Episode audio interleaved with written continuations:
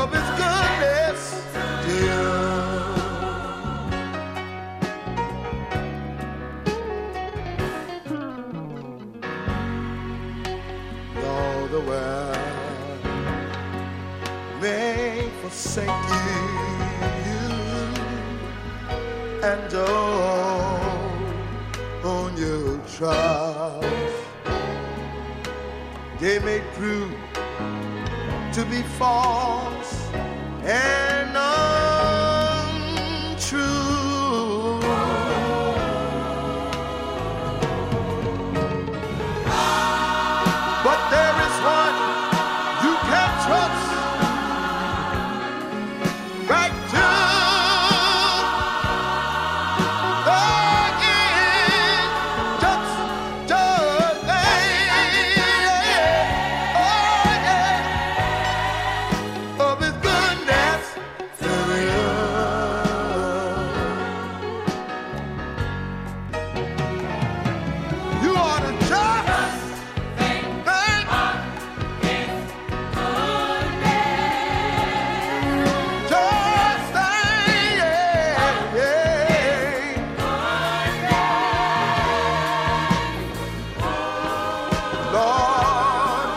show mercy and love every day.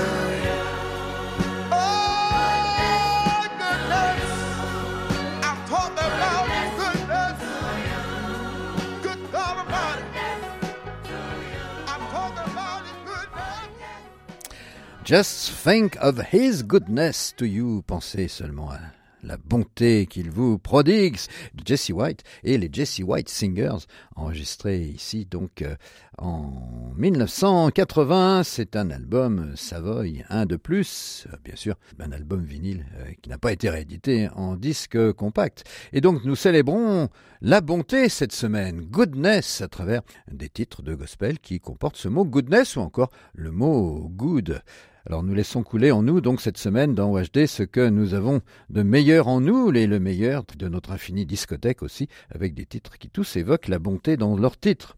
Si la bonté dont il est question dans le gospel est celle de notre bon Seigneur, parangon de bonté par définition, dans la soul ce sont les rapports entre humains qui sont évoqués, s'agissant plus spécifiquement de la bonté qu'un homme peut éprouver pour une femme ou inversement selon le point de vue du chanteur ou de la chanteuse. Alors pour illustrer cette vision de la bonté en soul music, nous écouterons successivement deux compositions par des artistes de renom, Smokey Robinson avec son groupe Les Miracles et le grand Otis Redding. Premier morceau, chanté par Robinson, sera intitulé I've been good to you, j'ai été bon avec toi, envers toi. C'est un enregistrement qui date de 1961, donc c'est les tout débuts de la carrière enregistrée de Smokey Robinson, un enregistrement réalisé pour la table Motown, bien évidemment. Robinson était l'auteur de nombreuses compositions pour la firme Motown dans ce début des années 60. Nous ferons suivre ce Have Been Good to You par un autre morceau intitulé cette fois-ci Let Me Be Good to You, c'est-à-dire qui se projette plutôt vers le futur. Laisse-moi être bon avec toi. Et c'est interprété par un duo. Je vous mentionnais Otis Redding, mais il est accompagné ici aussi de Carla Thomas, qui était la fille de euh, Rufus Thomas et qui donc ici a, enregistré un album avec Otis Redding. C'était en 1967, un album intitulé Kings and Queens. Et nous écoutons donc successivement Smokey Robinson, Have Been Good to You, Otis Redding et Carla Thomas, Let Me Be Good to You. Look what you've